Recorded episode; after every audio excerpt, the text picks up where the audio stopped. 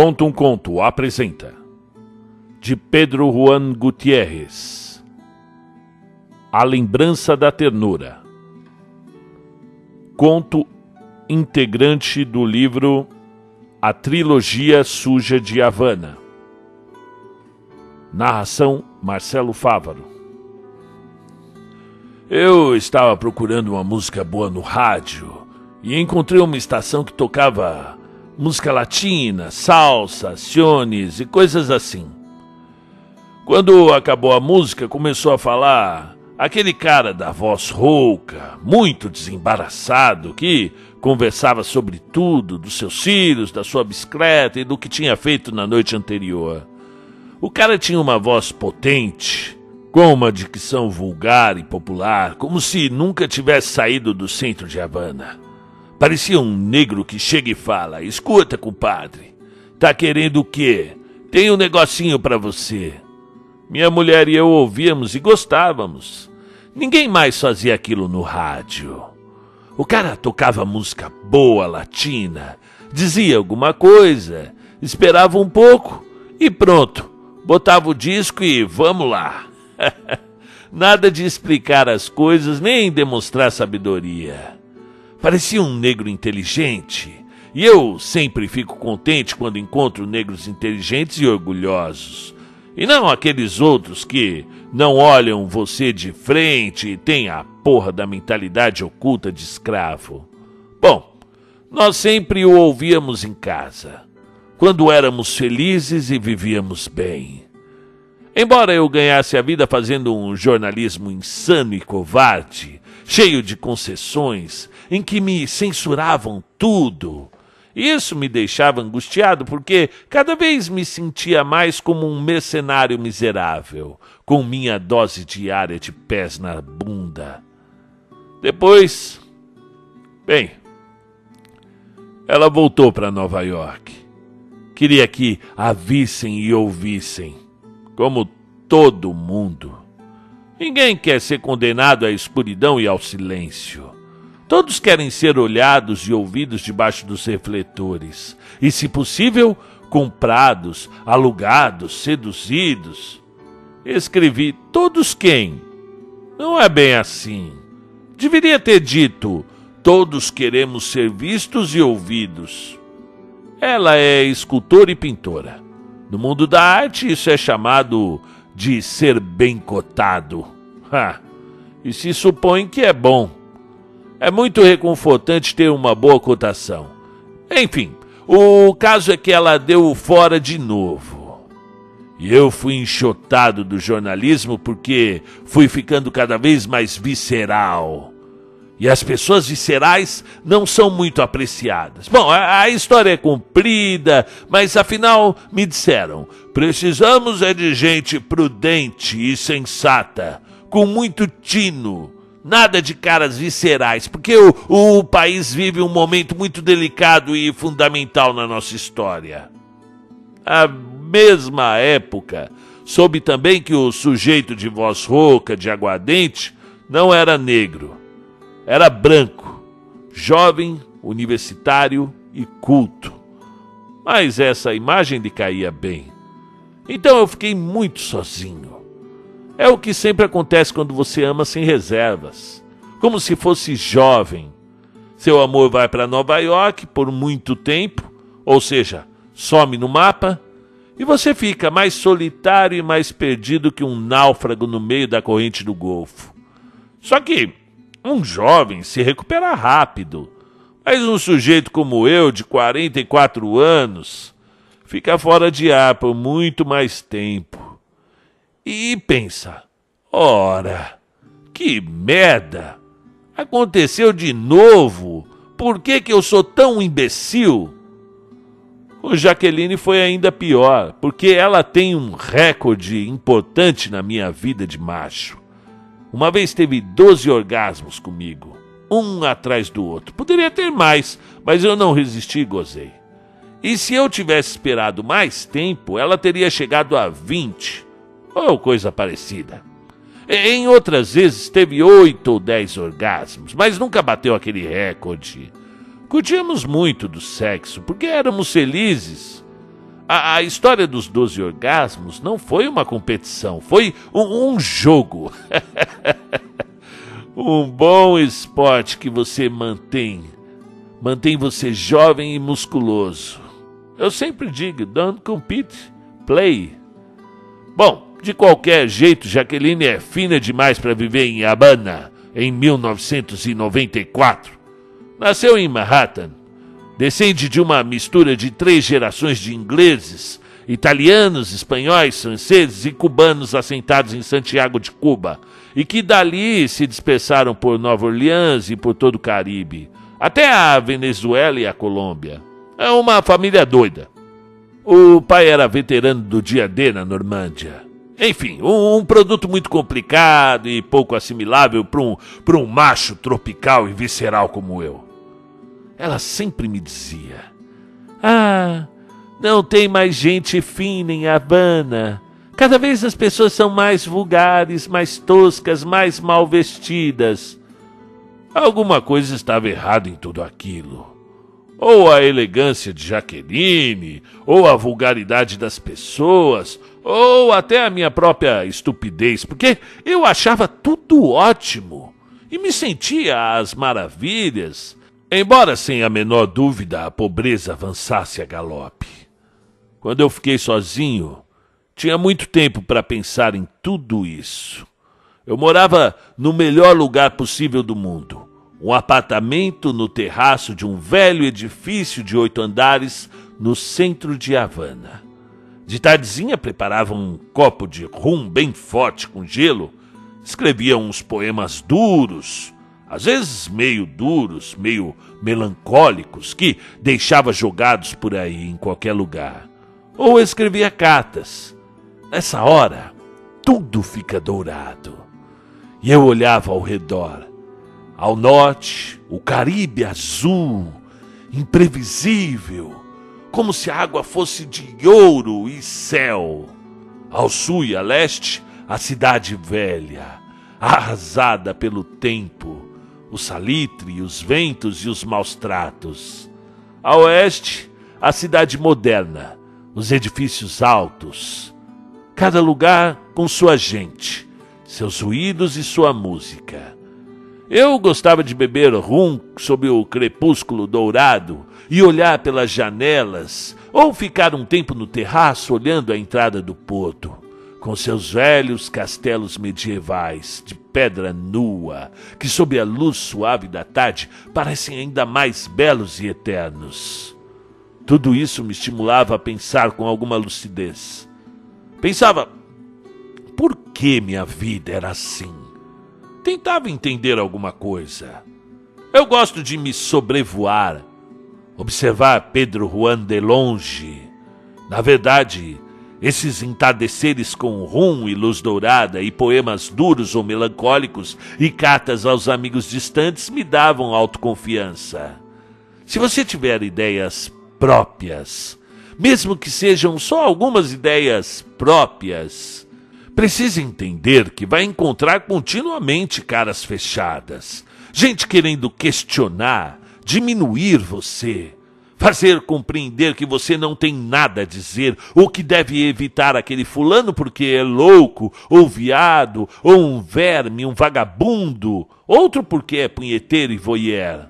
Outro é ladrão, outro macumbeiro, espírita, maconheiro, e a outra é fofoqueira, indecente, puta, sapatona, mal educada. Eles reduzem o mundo todo a umas poucas pessoas híbridas monótonas, tediosas e perfeitas. E assim querem transformar você num excluído e num merda. Metem você na seita particular deles para ignorar e suprimir todos os outros. E dizem: a vida é assim, meu senhor. Um processo de seleção e exclusão. Nós temos a verdade, o resto que se dane. Ha! E como passam 35 anos martelando isso no seu cérebro, quando você fica isolado, acha que é o maior e se empobrece porque perde a coisa mais bonita da vida, que é desfrutar da diversidade, aceitar que não somos todos iguais e que se fôssemos seria muito chato.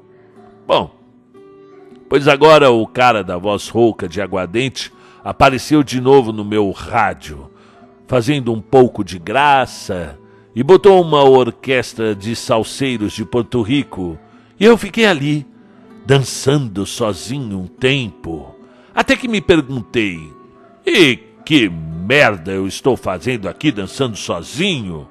Então desliguei o rádio e fui para a rua. Eu vou para Mantilha, pensei. Eu dei voltas pelas ruas até conseguir combinar dois ônibus e chegar a Mantilha, que fica nos subúrbios da cidade e me atrai porque porque lá se vê a terra vermelha e o campo verde e os currais. Nesse bairro tenho alguns amigos. Eu morei lá há alguns anos. Fui à casa de Joseito, um motorista de táxi que, com a crise, ficou sem trabalho e ganhava a vida jogando. Estava vivendo do jogo havia dois anos. Em Mantilha havia muitas casas de jogo clandestino. A polícia às vezes dava uma batida e fechava duas ou três. Prendia as pessoas durante uns dias e depois soltava. Eu tinha 300 pesos no bolso e Joseito me animou a jogar. Ele estava com 10 mil. Jogava pesado. Fomos a uma casa onde ele dava sorte. E deu. Eu perdi meu dinheiro todo em 15 minutos. Eu não sei por que merda eu me deixei levar pelo Joseito. Eu nunca ganhei um centavo no jogo, mas ele começou a ganhar forte, desde o começo. Fui embora e quando o deixei ele já estava com uns 5 mil pesos no bolso. Que sorte que esse cara tem. Eu, com aquela sorte, viveria muito bem. Quer dizer, bom, na verdade ele vive bem em Mantilha e sempre me diz: Ah, Pedro Juan, se eu imaginasse como era isso, tinha mandado o táxi a merda muito antes. Eu estava puto por causa do dinheiro que eu perdi. Eu detesto perder. Fico irritado toda vez que acontece e detestava ver o Joseito ganhando a vida tão fácil enquanto eu, quando abro uma carta ou pego o copo de dados, já estou perdendo. Eu não sou pé frio, porque pior, eu dou sorte para os outros, sempre. Uma vez eu comprei um carro velho, todo escangalhado, e o deixei parado na frente da minha casa durante uma semana, sem sair, porque tinha duas ou três peças estragadas e ia custar caro. Bom, poucos dias depois, um galego velho veio me contar que o bairro todo estava jogando o número da placa do meu carro, 03657. o velho me disse rindo. Vamos ter que lhe dar uma comissão, Pedro Juan. Essa noite o açougueiro ganhou 3 mil pesos com 57. O que acha disso? O que eu acho? Eu acho que o safado pelo menos devia me pagar o conserto do carro. Tá parado lá uma semana porque eu não tenho dinheiro. Puta merda, todo mundo ganhando dinheiro com seu carro e você comendo mosca. é isso, cara. Eu sou um desastre no jogo e em muitas outras coisas. Quando eu saí da jogatina, onde o José estava é, ficando rico, só tinha umas moedas no bolso, o suficiente para o ônibus até o centro de Havana. Mas eu precisava de um gole de rum. Estava emputecido por ter perdido e começando a ficar agressivo. Um pouco de rum me acalma. Vou à casa do René, pensei. René, eu o chamo de Rene, na intimidade. É um bom fotógrafo de jornal. Trabalhamos muito juntos, durante muitos anos. Mas uma vez o pegaram fazendo fotos de nus, umas simples, umas simples fotos de umas garotas lindas peladas, nada de foda, nem de chupar, nem nada disso, só uns nus mesmo, de garotas bonitas. Bom, fizeram um escândalo. Ele foi expulso do partido despedido do jornal e eliminado do conselho de jornalistas. O cúmulo foi que até a mulher o expulsou de casa dizendo que tinha se desencantado dele. Bom, era assim.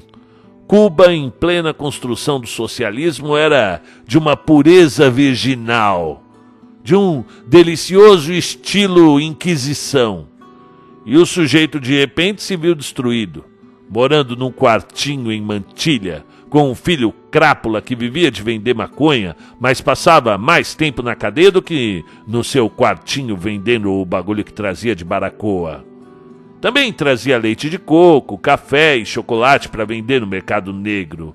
Mas o dinheiro forte vinha daquela, daquela maconha das montanhas que, que era da boa e trazia tanto que vendia barato. Agora, Rene estava sozinho.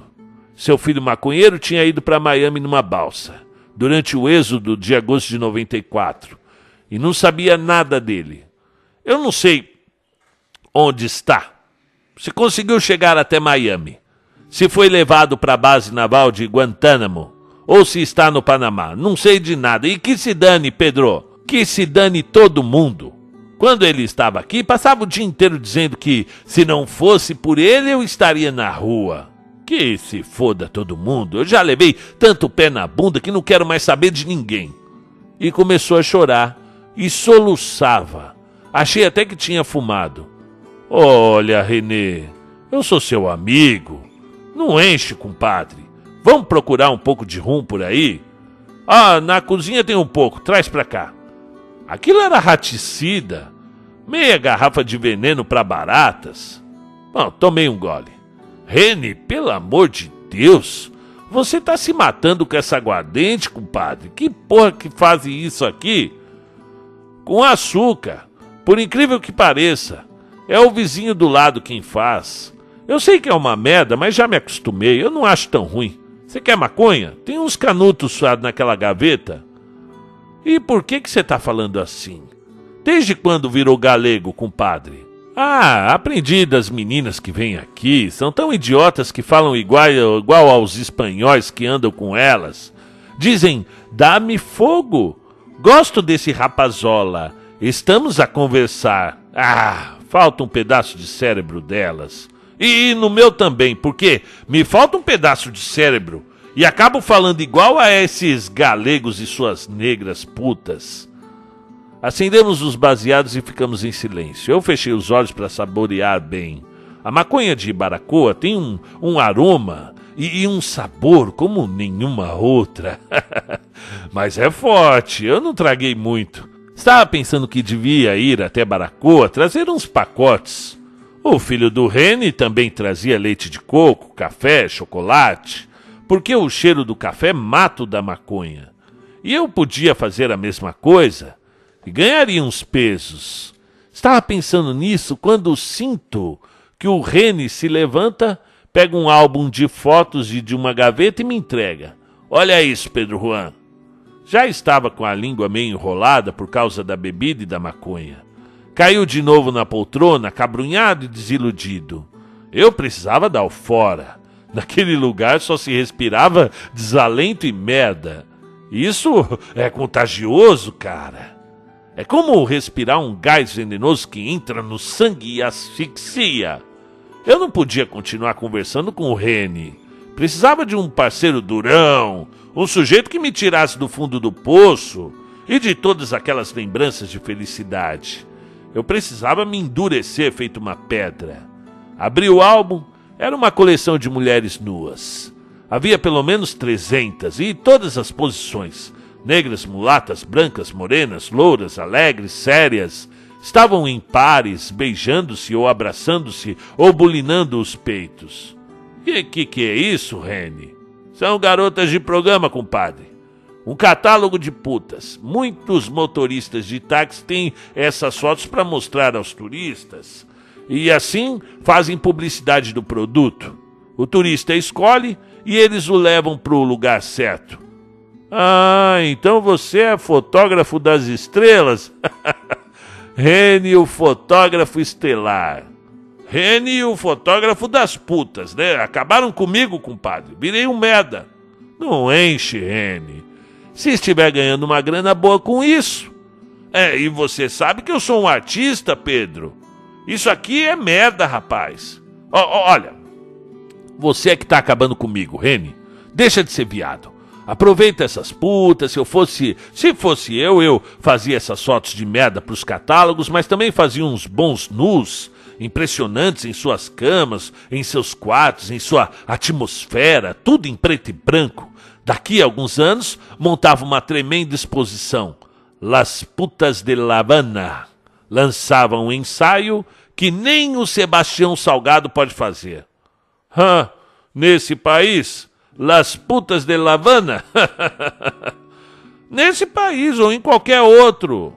Ô, Rene, trabalha e depois arruma, arruma um lugar para expor. Afinal, você tá na merda. Sai por aí, pô. Vai para qualquer lugar. Mas começa logo a agir e não fode mais a sua vida largando no, se, se largando nesse abandono de quarto, velho. Bom, até que não é má ideia. Claro que não é má ideia. Mãos à obra. E você vai sair desse buraco. Escuta, o, o seu filho tinha sócios em Baracoa? É, o que você quer fazer, Pedro? É, trazer um pouco de maconha pra lá. Eu tô fudido, Rene. Eu tenho que arrumar uns pesos. Bom, se vai pra lá, procura o Ramoncito, é louco. Ele mora no, na saída de Baracoa, em La Farola. Até o gato conhece ele lá. Diga que você é meu sócio e que o negócio é para mim. Assim ele faz preço. Mas não, não aparece muito ao lado dele, porque todo mundo sabe que aquele, aquele velho sempre viveu de maconha. Eles vão fichar você. Tá bom, meu irmão. Cuide-se. A gente se vê por aí. Eu precisava ir rápido para Baracoa. Além da transação, quem sabe eu encontrava uma dessas índias bundudas que fazem você sentir o macho mais gostoso do mundo. Esses índios quase não tinham se misturado com os brancos e nem com os negros. Valia a pena a viagem. Aquele pessoal é diferente. Muito bem, fim do conto do Pedro Juan Gutierrez. Já estava querendo trazer o Pedro Juan Gutierrez para esse canal havia muito tempo. A Lembrança da Ternura foi o nome do conto. E você que está chegando agora, está conhecendo o canal, seja bem-vindo, pega um pedaço de pizza, senta aí e vamos ficar de boa, dá um likezão aí, se inscreve e seja muito bem-vindo. Muito bem, ó. Vamos falar, o que, que nós podemos falar aqui da trilogia Suja de Habana? Esse é um livro que foi lançado em 1994, então era um momento de muita crise no, nos países socialistas ok? Por conta do final da, da extinção da União Soviética, a queda do Muro de Berlim, e Cuba passava por seu pior momento de bloqueio continental por conta do, do, dos Estados Unidos e é claro, né, já uma revolução já um pouco desgastada, né, o Fidel Castro ali, é, você consegue sentir esse, esse sentimento de, de revolta do Pedro Juan, ele que é contra o, o sistema, e, e, e não por ser socialista ou comunista ou o que quer que seja.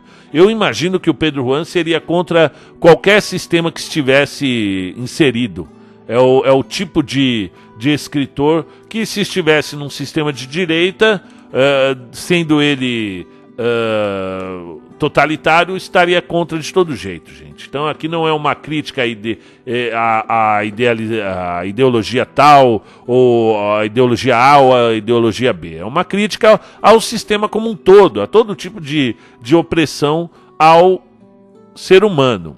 Ele está no centro de Havana, se vocês quiserem dar uma volta por Havana, eu aconselho a jogar o Google Earth nas ruas, que você vai ver que a parte de toda a aquele aquela ambientação com carros muito antigos dos anos 50, antes da revolução do, do, do Fidel com o Che Guevara ali, você tem ao todo ali uma visão muito charmosa de Havana, né? Muito, mas é claro que aqui ele vai mostrar a pobreza, a miséria, a droga, a prostituição, o tráfico, né?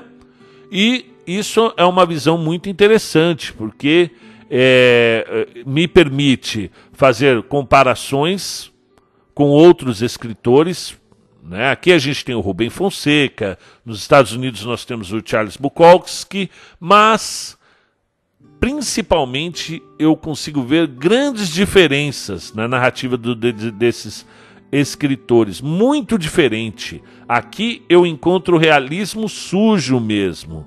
E, e isso dá um, um, certo charme, a forma que ele constrói os diálogos muito próximos da realidade, muito próximos do real mesmo, mas sempre com aquela poluição, com aquela coisa né, do, do, do da marginalidade. E isso bem interessante aqui.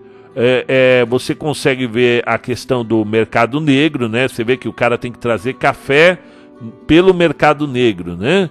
Uh, a questão da pobreza, que mais? Da, da, do controle das mídias, né? O cara jornalista foi expulso, ele mesmo, né?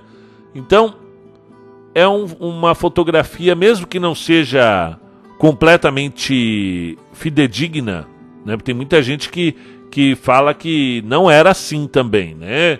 Que o, o, o Pedro Juan ele deu uma boa romantizada nesses aspectos marginalizados, ok? Mesmo que não seja tudo isso, ainda assim é uma ótima forma de, de fazer uma. De, de sentir caminhando ali pelas ruas de Habana. E, e eu acho uma bobeira a gente se achar na, na, na arrogância de mandar alguém para tal país ou para outro país, né? É, é, simplesmente é, desconexo. Eu acredito que é impertinente. Porque ah, vai para Venezuela. Ah, vai para Paris. Ah, vai para Cuba. Gente, que bobeira. Eu gostaria de ir para todos esses países para conhecer e com a maior humildade e me sentir em Cuba. Uma vez eu estava conversando com uma uma vendedora de rua, uma ambulante, e ela era africana. Eu falei para ela, Pô, mas você já viajou para muitos países, tal, né? Ela falou: "Não, conheci mais de 30 países". Eu falei, mas qual foi o país que inesquecível que você gostaria de voltar? Ela falou, Cuba. Cuba é inesquecível. Um país incrível. Eu falei, poxa vida, aqui me, me surpreendeu mesmo. E fiquei com aquilo na cabeça. Já faz mais de. faz uns 15 anos isso aí. Então, é isso. Ficou aqui o primeiro retrato. É o primeiro conto da trilogia Suja de Havana, de Pedro Juan Gutierrez, o maior exponente do realismo sujo Diferente da, da, da escrita beatnik do, do, do, Charles Bukowski, diferente também da escrita do Rubem Fonseca. E é isso. Uh, veio para enriquecer os nossos saberes literários. Fique conosco para os próximos contos. Ah, e não esqueça de. Pessoal, quer ajudar o, o, o canal também?